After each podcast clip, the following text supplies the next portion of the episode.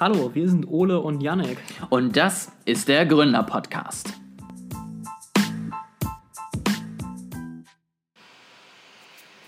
So, Ole, ich habe mal eine Frage an dich. Tja. Nein. Okay. Gut. So. Bis zum nächsten Mal. ich glaube, das war sogar Dann eine, hau mal raus, Janik. Eine Ja-Nein-Frage. Jetzt muss ich gerade ein bisschen überlegen, wie ich die, die Frage eigentlich formuliere. Das, äh, es geht um zukünftige Podcast-Folgen, äh, was wir da für Themen aufnehmen. Ich dachte, es ist Oha. überbewertet, das vorher zu besprechen. Wir machen das einfach im Podcast, dann sparen wir quasi Zeit und die Leute müssen nicht unsere Planung mit reinhören. Nein, also es geht um mein Lieblingsthema. Äh, wie du weißt, rede ich ja immer gerne über die Automatisierung von Jobs und äh, ob Leute dadurch arbeitslos werden oder nicht und ob das schlimm ist oder ob das gut ist und so weiter. Und ich wollte eigentlich irgendwann dazu nochmal mehrere Folgen machen, wo ich das Thema so in der Gesamtheit behandle. Also wir hatten ja schon mal irgendwie eine einzelne Folge zu einer Studie oder so ein paar mehr zum Buch, das ich gelesen habe. Aber ich wollte jetzt eigentlich mal äh, eine, quasi eine Serie machen, wo ich jetzt nicht nur ein einzelnes Buch oder so bespreche, sondern das Thema insgesamt. Also wo ich vorher intensiv recherchiere und irgendwie auch unterschiedliche Autoren lese miteinander vergleiche ähm, und mir selber eben dazu eine Position bilde und dann so einen, so einen Gesamtüberblick in das Thema eben zu machen äh, und mich damit intensiv zu beschäftigen.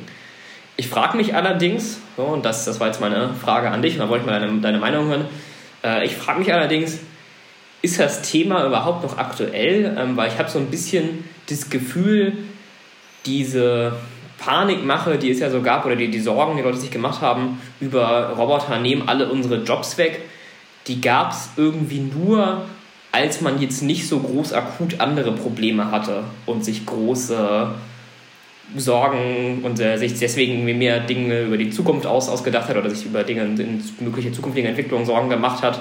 Ja, und aktuell ist die Frage irgendwie ein bisschen mehr so, habe ich überhaupt noch Strom für die Roboter in Deutschland, als äh, muss ich mir Sorgen machen, dass wir zu viele Roboter haben und äh, alle Jobs wegfallen. Und deswegen frage ich mich, ob überhaupt das, das Thema noch so akut da ist. Oder wie siehst du das? Das ist tatsächlich eine gute Frage. Also ich glaube, es ist zweierlei. Einmal ja, wir haben gerade größere Probleme. Ja, also wenn, keine Ahnung, Putin doch irgendwann in Deutschland vor der Tür steht, ist es mir relativ egal, ob der Roboter dann meinen Fabrikjob übernimmt oder nicht. Ähm, und was glaube ich auch noch ist, Killerroboter. Ich meine autonome Waffensysteme. Genau, das, darüber haben wir ja auch schon eine Folge gemacht. Die wird vielleicht irgendwann nochmal super relevant. Ähm, und was glaube ich auch ist, wir haben jetzt alle schon mehr Kontakt mit KIs mal gehabt. Und ich glaube, jeder war nach diesem Kontakt relativ enttäuscht. Weil er halt einfach festgestellt hat, dass das im Moment noch nicht der Weisheit letzte Schluss ist, so ungefähr. Und ich habe nicht das Gefühl, dass die Leute, die jetzt halt mehrfach mal mit Chatbots, die irgendwie auf KI aufgebaut sind oder was auch immer, irgendwie Kontakt hatten, jetzt immer noch Angst haben, dass sie ihren Job verlieren, sondern die denken sich eher, na dann äh, Ja. dauert das ja nochmal 100 Jahre, bis er einen meiner Tätigkeiten ersetzen kann. Ja, interessant, dass du das sagst, weil also meine Beobachtung, zumindest bei denen, die immer vorhersagen, ähm, dass, Jobs, äh, dass Roboter alle Jobs wegnehmen, äh, das ist quasi die Doommonger, gut, das ist natürlich eine Biased-Gruppe, aber zumindest bei denen habe ich den Eindruck, der Weltuntergang wird einfach immer nur noch mal ein bisschen weiter nach hinten verschoben, anstatt sich wirklich noch mal mit dem Thema neu auseinanderzusetzen. Also ich habe mich mit manchen eben auch darüber unterhalten, die diese Position so besitzen. Und da war es halt irgendwie so, ja, es, erst war generell die, die Ansage, Roboter nehmen alle Jobs weg. Äh, dann war es, das passiert jetzt während Corona, weil man da nicht mehr so viel Menschenkontakt haben will oder so. Äh, Mhm. Und jetzt, wo es während Corona nicht passiert ist, ist als nächstes die Ansage, jetzt wo so ein großer Personalmangel da ist, fangen deswegen die Firmen an, alles zu automatisieren und am Ende sind wir deswegen alle arbeitslos. Also selbst, selbst der Personalmangel ist ein Hinweis auf äh, Arbeitslosigkeit. Und als nächstes wird es wahrscheinlich irgendwas anderes sein. Aber es, ich glaube, in der breiteren Bevölkerungsschicht äh, könntest du recht haben, dass so der Eindruck entstanden ist. Wir haben jetzt keine Umfrage dazu gemacht, aber es ist auch mein subjektiver Eindruck. Ich glaube aber auch, dass wir es vielleicht auch irgendwann dringend nötig haben, zumindest hier in Deutschland, Mhm. ähm, dass äh, wir Roboter haben, die Dinge übernehmen können, weil wir sind ja scheinbar in den letzten Jahren nicht in der Lage gewesen, irgendwie einen vernünftigen Prozess für qualitative Zuwanderung zu entwickeln. So. Also, ne, das ist halt einfach, wir müssen unseren Arbeitsmarkt irgendwie langfristig füllen. Und da die Deutschen scheinbar kein erhöhtes Interesse an heulenden, schreienden Dingern, die in Windelkacken haben, müssen wir das anders erledigen. Und das kriegen wir ja im Moment auch nicht hin. So, also keine Ahnung, ich habe es jetzt auch hier mitbekommen, familiär über drei Ecken so ungefähr von dem Thema Zuwanderung, ne, wirklich hochqualitativer Ingenieur, alles super, perfekte Ausbildung, aber eben nicht nach ECTS Credit Points mhm. gemacht, sondern halt in Südamerika, ist nach zwei Jahren wieder zurück in sein Land, weil er einfach hier, ja. keine Ahnung, der, der dritte Vorarbeiter vom vierten Chef war, so ungefähr, und einfach komplett überqualifiziert für den Job. Und da denke ich mir so gut, wenn wir das halt nicht hinkriegen, kann ja jeder überlegen, wie er es möchte oder nicht, dann müssen wir uns halt einen anderen Weg überlegen, wie wir das auffüllen und dann wären vielleicht Roboter, die einen Teil der Arbeit übernehmen können, gar nicht so eine blöde Idee, weil sonst sieht unsere Volkswirtschaft wahrscheinlich irgendwann gar nicht mehr so solide aus, wie sie es jetzt ist. Glaubst du, es könnte eher ein Problem sein für äh, andere Länder als für Deutschland, die gerade auch niedrig qualifizierte Tätigkeiten in Deutschland übernehmen? Also ich denke jetzt zum Beispiel insbesondere an Lkw-Fahrer, da hast du ja auch in Deutschland relativ wenig Deutsche, die das machen, sondern das sind viele Menschen aus Bulgarien, Albanien und mhm. so weiter, die eben für eine Weile zu relativ niedrigen Lohn in Deutschland arbeiten, dann aber in den Heimatländern, wenn sie da ein bisschen was angespart haben, natürlich äh, verhältnismäßig wohlhabend sind und das ist dann natürlich was, was wegfällt. Das stimmt auf jeden Fall. Ähm, das ist auch schade, aber und für die Personen auch doppelt schlimm, weil die natürlich jetzt im Moment erstmal ihren Einkommen komplett verliert, wenn das Ganze irgendwann ersetzt werden sollte. Ich glaube aber, dass man damit ein bisschen Vorbereitung jetzt dann auch anders reagieren kann. Also ich sag mal so, es gibt ja immer noch, glaube ich, auch wenn wir irgendwann dann Lkw-Fahrer ersetzen, wird es immer noch genug andere Jobs geben, mhm. die noch nicht zu 100% ersetzt sind.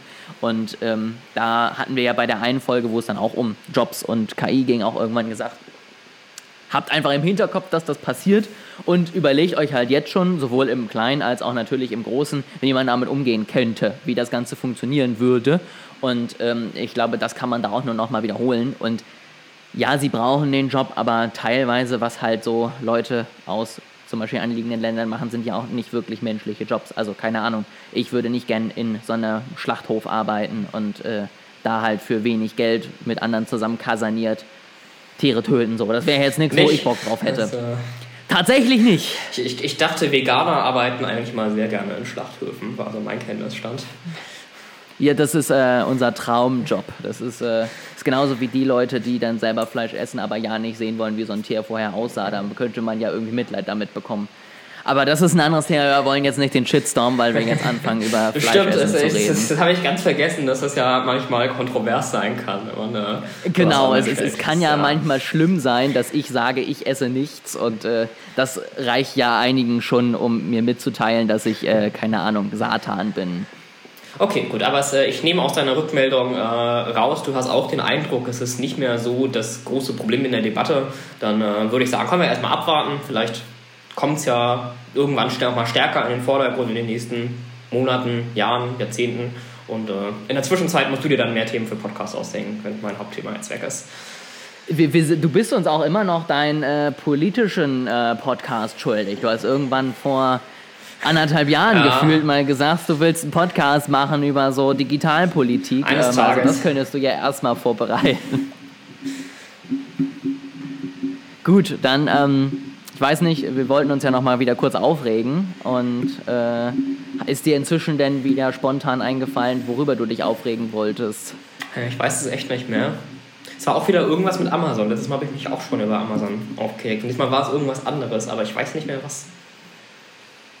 Das ist natürlich ärgerlich. Also ich wollte mich auch äh, mal wieder über was mit Blockchain aufregen. Diesmal wollte ich mich über die andere Seite aufregen, Aha. nämlich ähm, die neue hippe Religion der Bitcoin-Maxis.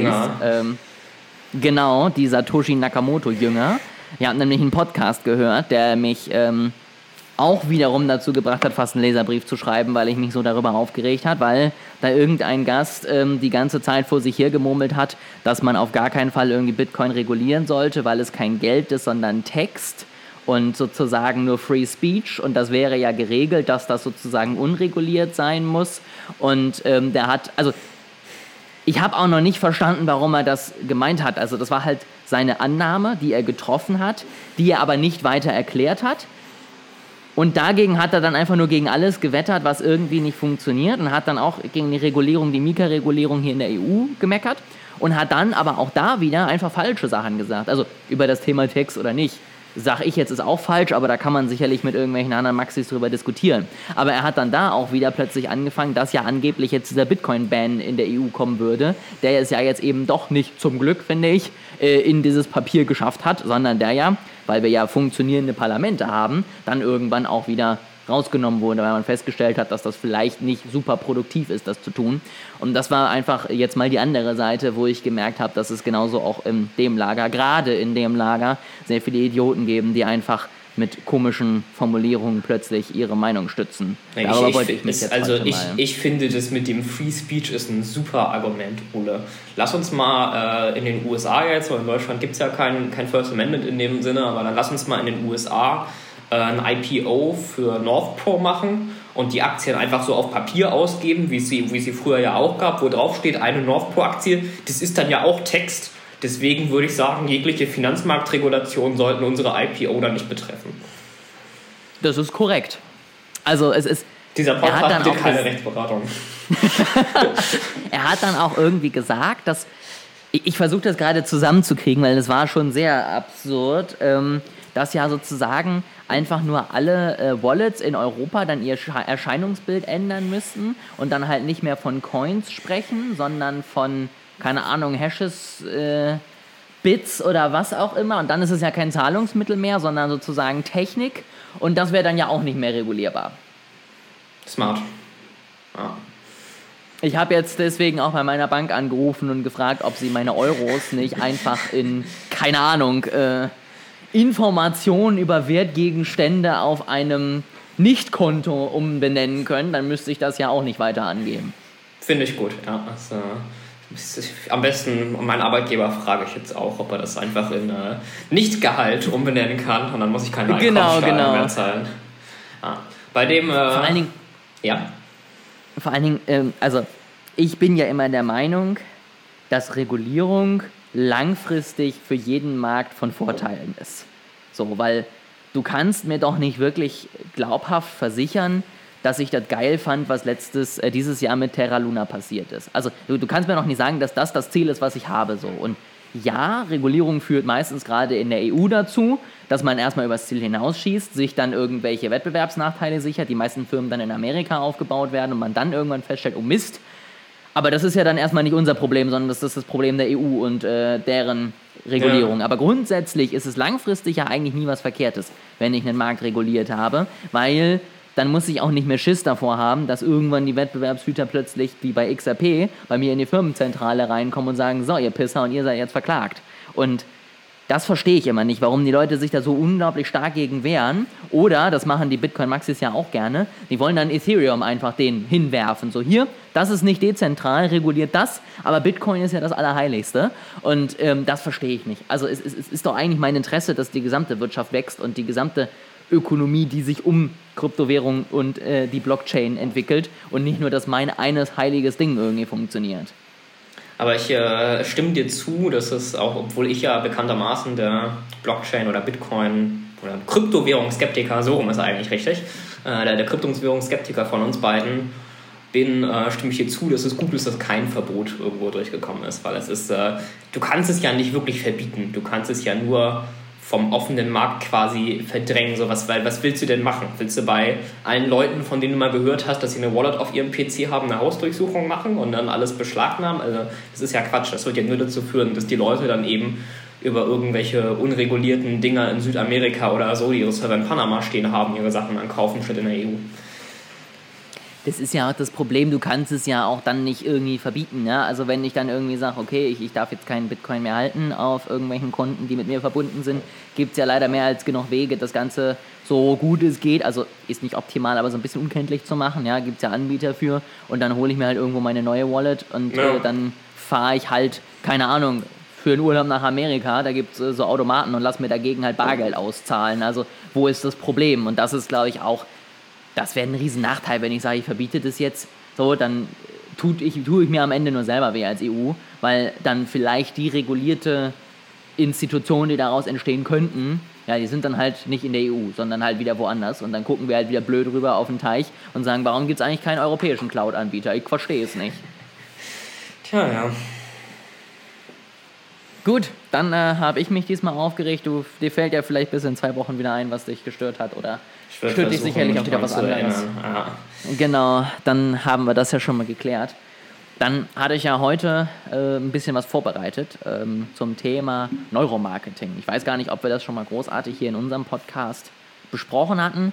Ähm, ist auf jeden Fall ein riesiges Feld, aber es ist auch ein Feld, was relativ wenig Schluss, also komplett schlüssige Erkenntnisse liefert, weil man arbeitet halt mit dem Gehirn des Menschen. Und ich meine, wenn ihr schon mal mit einem Menschen Kontakt habt, ist euch, glaube ich, aufgefallen, dass die tendenziell nicht rational und erwartbar auf Dinge reagieren, sondern Fake man News. sich manchmal fragt, was macht diese Person da? Und ich kann mir das richtig vorstellen in diesen ganzen Settings, wo das Ganze so, diese, diese Sachen stattgefunden haben. Dann hast du da deine perfekte Hypothese, setzt dich dahin, setzt deinen Probanden dahin, der fängt an zu arbeiten und die Forscher sitzen da hinten und sagen so, was? Was macht der da? Warum? Also dementsprechend ähm, schon mal einleitend, alles, was hier gesagt wird, äh, kann mit ein bisschen äh, ja, kritischem ja, Gedanken einfach mal aufgenommen werden. Ne? Also es ist nichts davon irgendwie sicher. Es gibt wenig wirklich zu 100% sichere Erkenntnisse. Damit beschäftige ich mich auch so ein bisschen in meiner Masterarbeit, was wir jetzt eigentlich daraus machen und äh, wie wir damit umgehen können. Und deswegen dachte ich, ich nehme da mal ein bisschen was von mit. Damit ich jetzt nicht ins Monologisieren in den nächsten fünf Minuten komme, dachte ich, ich fange erstmal so an. Yannick, hast du irgendwas, was so Neuromarketing angeht, schon mal mitbekommen? Hast du da irgendwas mal von gehört? Hast du mal irgendwie irgendeinen Experten auf Instagram gehört, der dir erzählt hat, was du machen musst, damit du ein erfolgreicher Neuromarketer wirst? Ich überlege gerade, also ich, ich kriege ja einige von diesen äh, sehr interessanten YouTube-Werbungen von Coaches immer. Aber also ich glaube, von Neuromarketing war da noch nichts. Aber ich äh, pay jetzt auch nicht so viel Attention zu denen, ehrlich gesagt. Deswegen, vielleicht habe ich es auch einfach nicht ich glaub, bekommen. Ich glaube, in den Werbungen kommt das okay. tatsächlich auch nicht. Die, die sagen der ja nur, dass sie in 30 Tagen 5000 mhm. Euro gewonnen haben und sich komischerweise mit dem Geld direkt einen Ferrari leisten konnten. Weiß auch nicht, wie sie den bezahlt haben. Aber auf jeden Fall, ähm, das ist eher so, dass es da eher so organischen Content tatsächlich relativ viel gibt. Sowohl auf LinkedIn als auch auf Instagram. Ja, dann, dann wird dein äh, Shop Neuromarketing freundlich gemacht. Ja, dann guckst du halt so ein bisschen und wie gesagt, es, es, sind auch viele gute Sachen dabei. Ein paar Dinge werden halt auch einfach komplett übertrieben dargestellt. Und das wollte ich mal so ein bisschen aufnehmen. Und ich dachte, ich fange heute mal mit einem Basic an. Ja, nämlich mit eigentlich mit dem sichersten aus dem Thema Neuromarketing, also sozusagen die zwei sichersten Erkenntnissen. Das eine ist nämlich Schmerz und Freude. Und das ist immer was, was ihr euch überlegen müsstet. Also der Mensch ist so programmiert und das wird sich im Leben auch nicht mehr ändern, weil wir uns dazu viel zu langsam entwickeln, dass er grundsätzlich Schmerz vermeiden möchte und mehr Freude in sein Leben ziehen möchte. So, es gibt ein paar Leute, die stehen auf Schmerzen, die würde ich da jetzt mal ausnehmen, aber so grundsätzlich. Und das ist eine der wenigen Sachen, wo es wenige Erkenntnisse gab, die da irgendwie dagegen sprechen. Also es ist wirklich so, das kannst du grundsätzlich so anstehen und das kannst du dir eben mal überlegen für alle möglichen Werbung, für alle möglichen Produkte. Nicht nur immer sagen, was bietet das meinem Kunden, keine Ahnung, ja, jetzt das iPhone hat jetzt eine Kamera mit 23 Megabyte, äh, Megapixel mehr und einer KI drin und was auch immer, das bringt mir nämlich relativ wenig, ja, sondern was Apple sagt ist, guck dir mal das bescheuerte Foto bei Nacht an, was geschossen wurde, wo du nichts drauf erkennst.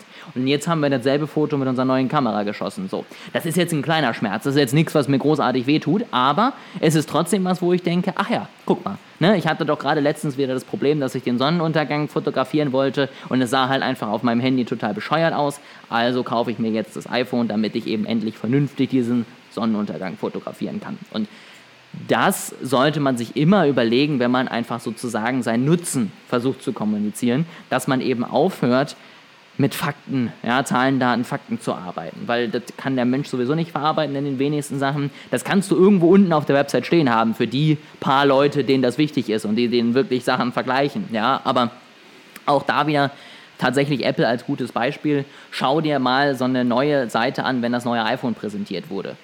Da wird relativ wenig zum Speicherplatz, zur Megapixelanzahl und zu sonst was gesagt, sondern da wird dir halt gezeigt, was du machen kannst und was dir das am Ende emotional und äh, in deinem Alltag bringt und auch immer da geguckt, Freude, Schmerz. Und das ist sozusagen auf jeden Fall was, was man auf jeden Fall beachten sollte. Und ich glaube, du möchtest was sagen. Ja, ich habe zwei Fragen. Also das erste ist Ja. äh, zu Apple. Das ist gut, das weißt du jetzt vielleicht auch nicht. Wir sind ja beide mehr im, im Apple-Ökosystem unterwegs. Aber ich habe das Gefühl, die anderen Anbieter machen das teilweise schon, oder? Also jedenfalls habe ich mitbekommen, dass äh, Android-Handybesitzer teilweise sagen, ich habe jetzt 8 GB RAM oder wie viel immer das auch ist. Und ich sitze immer daneben und denke mir, keine Ahnung, wie viel Gigabyte RAM das iPhone hier hat.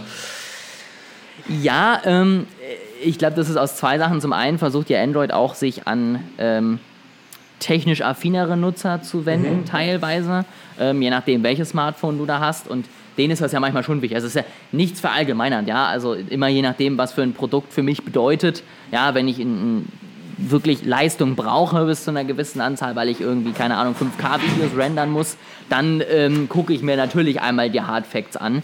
Aber ja, das ist was anderes. Ähm, das liegt aber, glaube ich, auch zum Teil, oder daran liegt es zum Teil auch, dass viele Android-Smartphones halt auch nicht das Preispremium sich leisten können, wie Apple es kann. So. Also, weil ich halt einfach mich nicht emotional für dieses Produkt entscheide, sondern rational. Und dann fange ich nämlich auch an, Preise zu vergleichen. Und ich habe in keinem Gespräch oder in wenigsten Gesprächen, vielleicht in, in einem Prozent aller Gespräche, die ich damals im Apple Store geführt habe als Verkäufer, habe ich über einen Preis diskutiert oder über irgendwelche Fakten diskutiert. In den meisten Fällen habe ich den Leuten einfach nur gesagt, guck dir das an, dann lief denen schon das Wasser im Mund zusammen, dann habe ich gesagt, gut, hier, Kreditkarte bitte, schönen Tag auch. Und das passiert einfach, weil wir direkt sozusagen an diesem rationalen Hirn vorbeigehen, ja, direkt in das alte Hirn des Menschen, was halt einfach wirklich Emotionen braucht, Freude, Schmerz, zack. Und das trifft dann die Entscheidung. Und dann im Nachhinein fängt der Mensch an, dann rational sich zu erklären, warum er das jetzt gerade gekauft hat. Dann geht er nochmal auf die Website von Apple und guckt sich das nochmal an und sagt, ja, und diese 18 GB Speicher da, Arbeitsspeicher, die fand ich auch besonders überzeugend, damit man sich im Nachhinein dann erklärt, warum man jetzt diese Entscheidung Das machen Menschen aber, glaube ich, generell viel. Ne? Also nicht nur bei Kaufentscheidungen, sondern das glaube ich generell so, dass da irgendwelche emotional oder sogar unterbewusst geleiteten Entscheidungen nachträglich rationalisiert werden. Genau, also man sagt tatsächlich, dass 75 bis 90 Prozent aller Entscheidungen unterbewusst getroffen sind, ja, oder zumindest vorbereitet wurden und wir uns dann im Nachhinein nur bewusst irgendwie anfangen, Dinge dann schön zu reden, damit wir eben nicht irgendwelche Dissonanzen nach dem Kauf haben und denken, oh, was habe ich denn jetzt da gemacht? Und das muss man sich eben auch überlegen, wenn man dann seine Werbung macht. Deswegen eben auch gerade die Sache, arbeitet mit Emotionen. Wenn die Emotion, ja, wenn das Unterbewusste des Kunden am Ende überzeugt ist, dann braucht man relativ wenig an Zahlen, Daten, Fakten liefern. Weil dann ist der Kunde eigentlich schon relativ zufrieden mit dem, was er kriegt, weiß, worauf er sich einlässt, hat sich eigentlich schon entschieden und braucht am Ende eigentlich wirklich nur noch so ein paar Dinge, an denen er sich festhalten kann, um sich selber zu erzählen, warum seine Entscheidung jetzt die richtige war. Mehr macht er damit nicht. Meine zweite Frage wäre zur Grundthese. Also du hast ja gesagt, äh, Menschen versuchen irgendwie Freude zu erlangen und Schmerz zu vermeiden, aber versuchen nicht manche Firmen auch bewusst über negative Gefühle zu verkaufen, insbesondere im Medienbereich. Also wenn ich jetzt mal konkret überlege, so also es, die Bild macht ja irgendwie eher Geschäft eher damit, dass sie schreibt, ja gestern haben wir da Flüchtlinge angeblich irgendwo wen zusammengeschlagen äh, als dass sie positive Nachrichten verbreitet, die äh, Freude auslösen. Das ist korrekt. Ähm, Das liegt an zweierlei Sachen. Zum einen wissen wir, dass Schmerz besser wirkt als Freude. Also ich überzeuge dich eher damit, guck mal, hier ist dein blödes Bild vom Sonnenuntergang, willst du das nicht verhindern, als mit, guck mal, hier ist ein schönes Bild. Ähm, Und das ist so ein bisschen das Widersprüchliche, was wir gerade schon hatten. Die meisten hoffen dann ja, ne, sie sehen diese schlechte News ähm, und äh, zwei Sachen holen sie sich daraus. Entweder hoffen sie, dass sie dann das Ganze lesen und am Ende es ein Happy End gab, alle in der Hand äh, irgendwo hingelaufen sind und sich ein Eis geholt haben, ja, und dann sozusagen dieses Problem gelöst wurde. Oder auf der anderen Seite, dem typischen Bildleser bereitet es vielleicht auch keinen Schmerz, wenn wer verkloppt wurde, der nicht in unser Land gehört. Jetzt ganz vorsichtig formuliert. Also nur weil die News schlecht formuliert ist, muss es bei mir ja keinen Schmerz auslösen. Okay, also das, ja, aber es das, ich glaube, die Bild arbeitet ja überwiegend mit Wut oder generell, glaube ich, viel so Clickbait-Medienbereich. So, und das würde ich jetzt nicht als, also das würde ich eher als, als negative Emotion und als Gegenteil von Freude einordnen. Ja, ähm, wir sind natürlich aber on top auch noch sensationsgeil. Also, ne, ich sag mal so, bei, bei der Bild ist das jetzt auch keine riesige Kaufentscheidung, die mein Leben verändert. Ne? Also auch da wieder, es ist eben auch da, gibt es Gründe, die dagegen sprechen. Ja, ich kaufe vielleicht das Ding auch für 1,50, weil ich unbedingt wissen möchte, wie es weitergeht, so ungefähr. Selbst wenn es mich nicht zu 100% glücklich macht. Also, ich kenne auch viele Leute, die sich äh, gerade am Anfang von Corona jeden Abend jede Talkshow reingehauen haben, wo ich immer dachte, ja, was bringt's dir? Außer, dass du am nächsten Tag noch schlechter drauf bist als vorher. Und ähm, da kommt dann, glaube ich, so ein bisschen unsere Sensationssucht äh, dazu und ja auch so ein bisschen das Überleben. Also wir denken ja, wenn wir jetzt alles wissen, können wir uns darauf vorbereiten. Weil wir sind ja jetzt bestens informiert und können dann wiederum überleben, auch wenn alles schlimm ist. Ähm, und das widerspricht dem so ein bisschen, dass wir dann auch in einen Schmerz reingehen mit der Hoffnung, dass wir dann halt Bescheid wissen und uns sowas nicht passiert. Ja, wir kein Corona kriegen, weil wir jetzt jeden Experten gehört haben und wissen, wie wir uns verhalten müssen, was auch immer. Um dann sozusagen unsere Überlebenschancen irgendwie zu erhöhen. Und wir sind ja auch da wieder drauf gepolt, grundsätzlich erstmal auch auf Negatives zu schauen. Also es wäre früher jetzt nicht so sinnvoll gewesen, wenn der Säbelzahntiger mhm. da steht und wir gesagt hätten, auch mit dem setze ich mich jetzt nicht auseinander, das macht mich nur unglücklich. So, ne? Also auch das ist natürlich was, das äh, vermeidet dann den ganz großen Schmerz, nämlich in Lebensgefahr zu sein.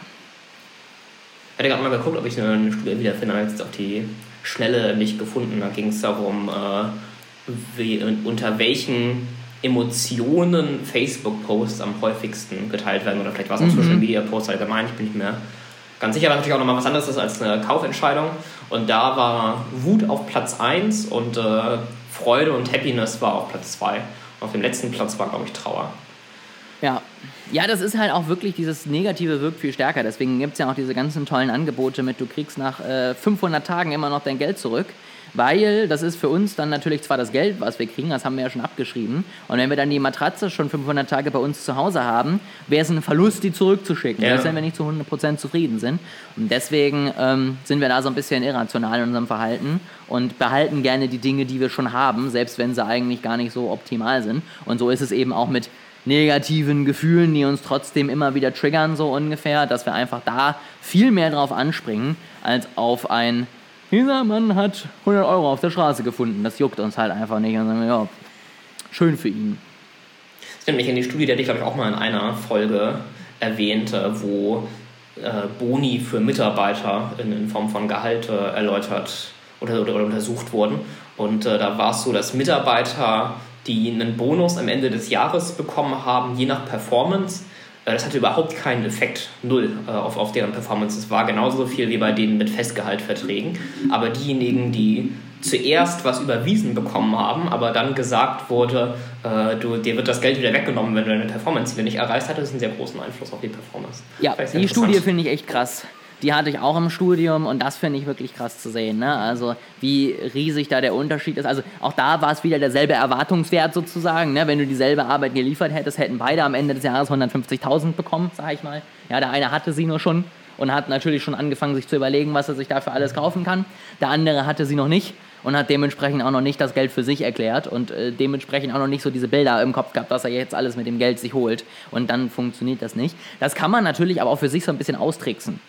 Also wenn du jetzt zum Beispiel sagst, du hast ein Ziel, worauf du hinarbeiten möchtest, dann wird dein Gehirn, wenn es sozusagen die Belohnung erst ganz am Ende bekommt, nicht mit so einer Mega-Motivation dabei mhm. sein. Ähm, und da kannst du so ein paar Tricks nutzen. Zum einen auch da wieder ähm, hinzu, weg von Motivation. Also ich schreibe mir zum Beispiel jeden Morgen auf, was langfristig meine Ziele sind, wo ich hin möchte, mal mir da schon die Bilder aus, lass mich dadurch schon so ein bisschen sozusagen ins Träumen bringen Schreibt mir dann aber auf der anderen Seite, und das wirkt eben deutlich stärker, das vergessen viele von diesen Persönlichkeitsgurus immer, auch auf, was bedeutet, wenn ich jetzt heute nichts tue. Mhm. Also zum Beispiel, keine Ahnung, mein Ziel ist es, ich möchte auf der ganzen Welt umherjetten, überall reisen und äh, mein Leben genießen, so ungefähr. Ja, wenn ich heute was mache, komme ich dem vielleicht 0,1% näher. Wenn ich heute nichts mache, komme ich aber auf der anderen Seite dem Hamsterrad 1% näher und vielleicht habe ich da keinen Bock drauf. Oder, keine Ahnung, habe am Ende des Monats kein Geld mehr über. Ja, also diese negativen Beispiele, die mich dann natürlich viel mehr ins Handeln bringen, als dieses ganz tolle um die Welt reisen, was irgendwann in 20 Jahren vielleicht mal passiert, wenn ich gut durchgehalten habe.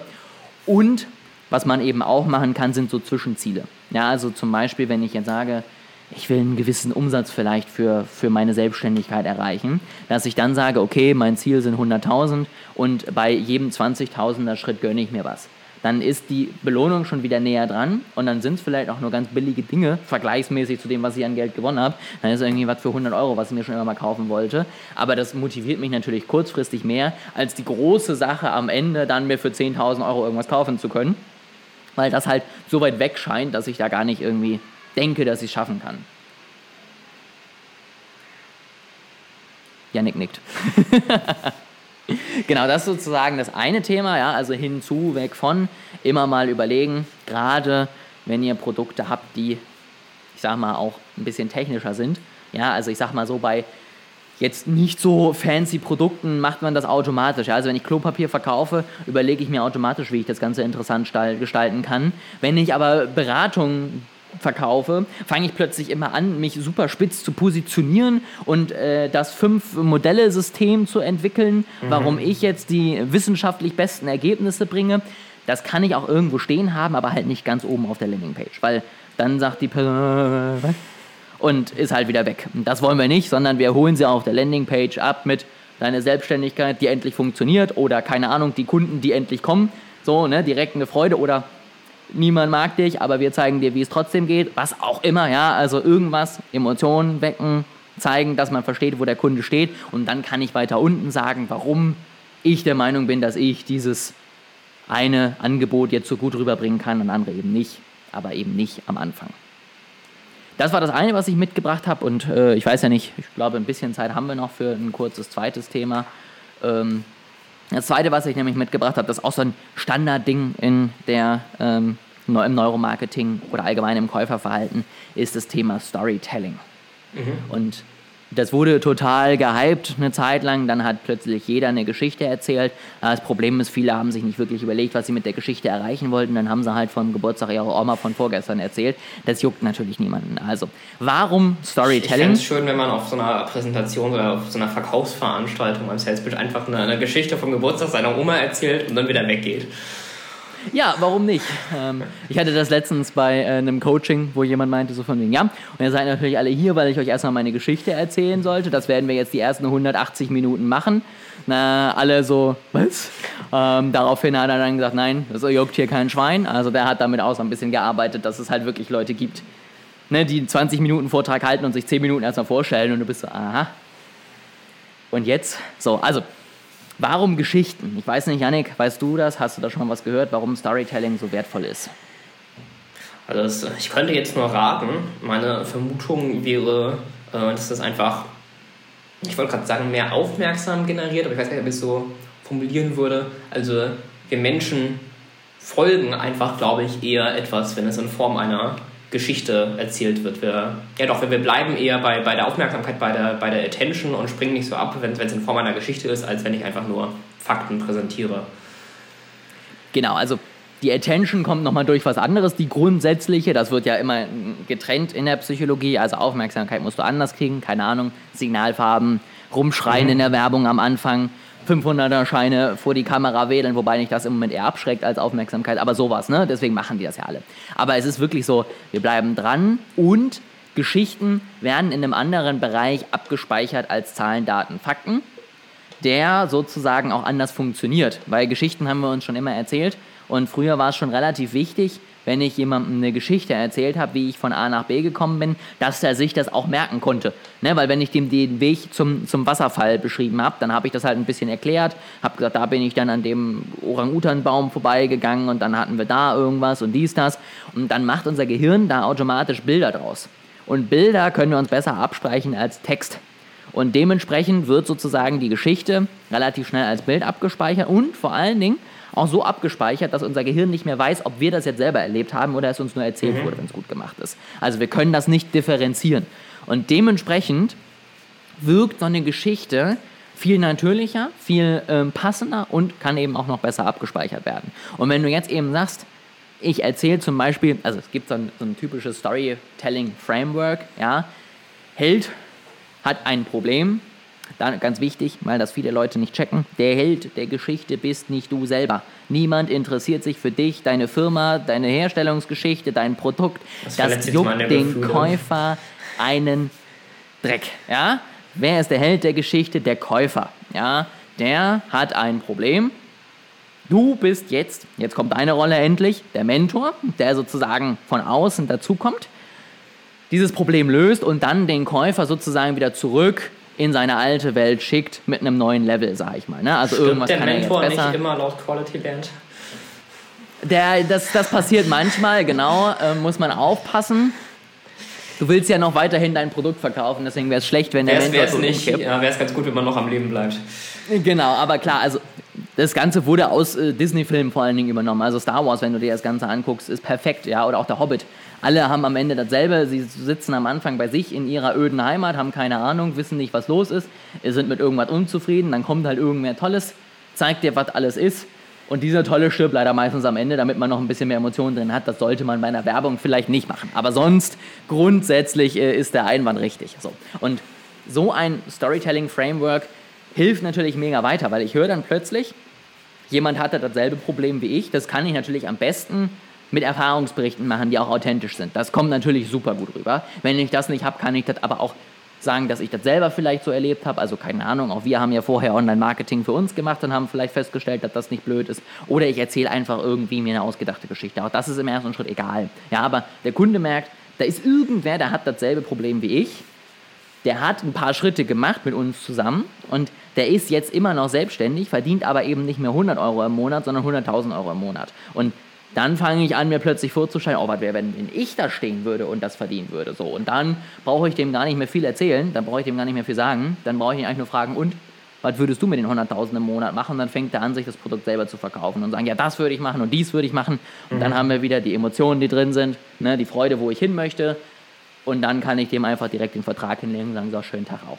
Und das ist Storytelling, muss man natürlich mit ja, Bedacht einsetzen. Ne? Also fangt jetzt nicht an, in jedem Gespräch plötzlich eine Geschichte zu erzählen, aber überlegt euch, wie ihr zum Beispiel auf einer Landingpage das Ganze einbringen könnt. Wie gesagt, am besten durch Erfahrungsberichte von bestehenden Kunden oder eben durch eine Erzählung, die ihr da hinschreibt oder was auch immer. Wenn ihr keine Landingpage habt, dann könnt ihr das auch in einem äh, Verkaufsgespräch machen und sagen, guck mal hier, ich hatte hier Kunde XYZ, der hat Folgendes erlebt.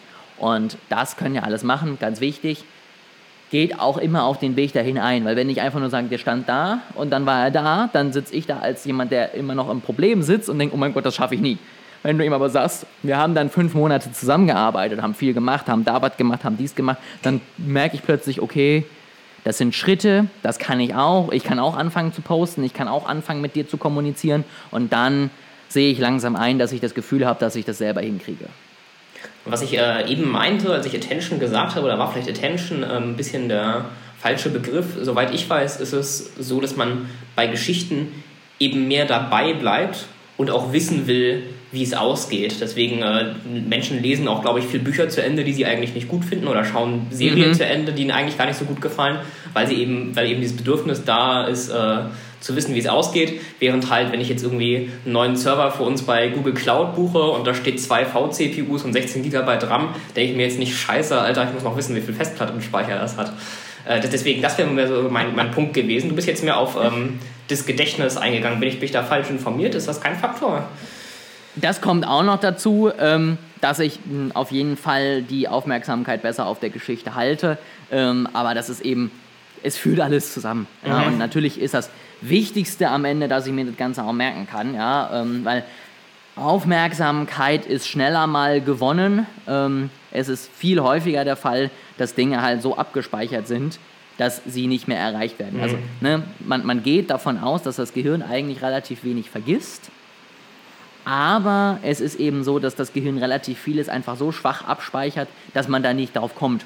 Und das kannst du natürlich dann auch mit einer guten Geschichte, die auch noch möglichst viele Dinge mit in der Geschichte hat, die ich schon kenne. Ja, also, dass ich möglichst viel mit der Geschichte verknüpfe, dann sorge ich eben nicht nur für das Zuhören, was schon mal vorteilhaft ist, weil sonst kommt die Message natürlich gar nicht erst an, sondern natürlich auch noch viel mehr für die Erinnerung.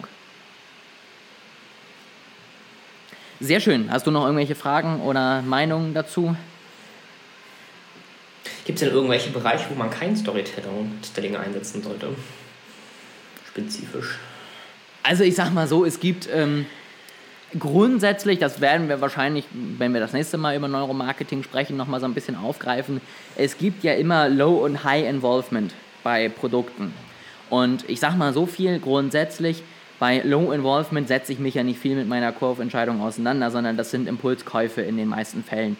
Da ist es, glaube ich, relativ rausgeschmissenes Geld, wenn ich da im ersten Schritt mit Storytelling anfange. Da muss ich gucken, dass ich Aufmerksamkeit generiere, dass ich irgendwie auffalle, damit dann der Impulsgriff halt mhm. zu mir geht und nicht woanders hin. Ja, also bestes Beispiel wieder, wenn ich halt anfange, irgendwie eine Packung passierte Tomaten zu verkaufen. Dann muss ich nicht eine Werbung schalten im Rewe, wo erzählt wird, wie meine glücklichen Tomaten aus Italien hier hingekommen sind, sondern im ersten Schritt sollte ich vielleicht ein richtig gutes Packungsdesign haben, vielleicht am Anfang einen Coupon, damit das Ganze günstiger ist, dass ich sozusagen die Gewohnheit, der Griff zu dieser Packung einbaue und dann ist das irgendwann so automatisiert, dass man da gar nichts mehr gegen machen kann. Da würde ich es zum Beispiel weniger empfehlen. Bei High-Involvement-Produkten ist es meistens sinnvoll, ähm, je nach Größe der Anschaffung und vor allen Dingen auch, ob es ein Einzelkauf ist oder ein Gruppenkauf, zum Beispiel bei Firmen, sollte ich da aber die Geschichte auch mit mehr oder weniger Fakten noch ergänzen. Ja, also gerade wenn Firmen in einem gemeinsamen Kaufprozess sind, dann sollte ich nicht nur Geschichten erzählen, weil die Geschichte kann der andere dem anderen Kollegen nicht so gut weitererzählen, sondern dann sollte ich schon auch noch Zahlen, Daten, Fakten haben, die das Ganze untermauern. Mir wäre jetzt als äh, Beispiel noch eingefallen, Bereiche, wo äh, eine sehr hohe Urgency ist und ein hoher Zeitfaktor, äh, die Fakten zu finden. Also zum Beispiel jetzt im Healthcare-Bereich, äh, wenn du ein privater Krankenhausanbieter bist und du hast äh, mhm. eine Seite, wo du deine Notaufnahme vorstellst, dann schreibst du wahrscheinlich hin, hier ist meine Notaufnahme und so kommst du hin und so kannst du dich anmelden und du erzählst nicht erstmal eine Geschichte von dem Helden, der leider Gesundheitsprobleme hatte, aber dann als er da hingekommen ist, ging es ihm viel besser. Das ist genauso wie Schlüsselservice zum mhm. Beispiel. Ja, also das sind zum Beispiel ja auch das Business mit den teuersten Klickpreisen auf Google so ungefähr, weil ich weiß, wenn jemand Schlüsselservice Hamburg eingibt, dann habe ich relativ schnell einen Kunden. Und dann brauche ich mich um alles Mögliche mit Storytelling nicht kümmern. Da brauche ich nur eine Seite haben, wo drauf steht, wir schließen deine Tür auf, vor der du gerade stehst. Das kostet dich Summe X und wir sind in 15 Minuten da. Den Rest will ich dann in dem Moment nicht wissen. Das sind natürlich dann einfach auch so große Bedürfnisse gerade. Da ist die Emotion schon groß genug, die muss ich nicht erst noch wecken. Also. Das wusste ich gar nicht, dass äh, Schlüsselservices da die höchsten Rates haben. Weil ich persönlich würde zum Beispiel, ich, ich kaufe fast alles online, aber Schlüsselservices ist äh, die eine Sache, die ich nicht online bestellen oder da anrufen würde, weil ich sehr viel von Betrugsmaschen gehört habe. Und da würde ich lieber von so einem lokalen Schlüsselservice hier um die Ecke gehen. Ja, gut, wenn du weißt, wo er ist, aber du musst ja sonst zur Not den auch erstmal suchen, wo hier der nächste ist. Das stimmt. Wenn du es noch nicht weißt. Ich also, weiß es ne, tatsächlich, wo, wo in meinem Kaff der nächste Schlüsselservice ist. Ja, Oder der mal, einzige, wenn ich mich nicht irre. ich wüsste es zum Beispiel nicht, das heißt, ich würde es zumindest bei Google Maps halt suchen und dann bist du halt schon relativ schnell mhm. äh, wieder dabei. Und es gibt sicherlich auch irgendwelche Maschinen, die 100.000 Euro kosten ähm, wo vielleicht Aussuchen stattfinden, da sind die Preise vielleicht auch vergleichsmäßig hoch. Aber da ist es halt einfach so, ich kann habe eine relativ gute Click-Through-Rate von Werbung hin zu Kauf, weil die wenigsten Leute suchen halt im Alltag nach Schlüsselservice. Alright. Gut, sehr schön. Dann ähm, schauen wir mal, wie wir weitermachen. Vielleicht hast du ja beim nächsten Mal schon ein Thema, sonst habe ich noch äh, für die nächsten 20 Folgen irgendwas zum Thema Neuromarketing irgendwie. Da haben wir das kriegen wir auf jeden Fall gut gefüllt. wir freuen uns natürlich wie immer über Feedback, Fragen, Anmerkungen, keine Ahnung, Glückwünsche, warum auch immer, äh, was ihr wollt. Also schreibt uns gerne und äh, Yannick darf das dann alles beantworten.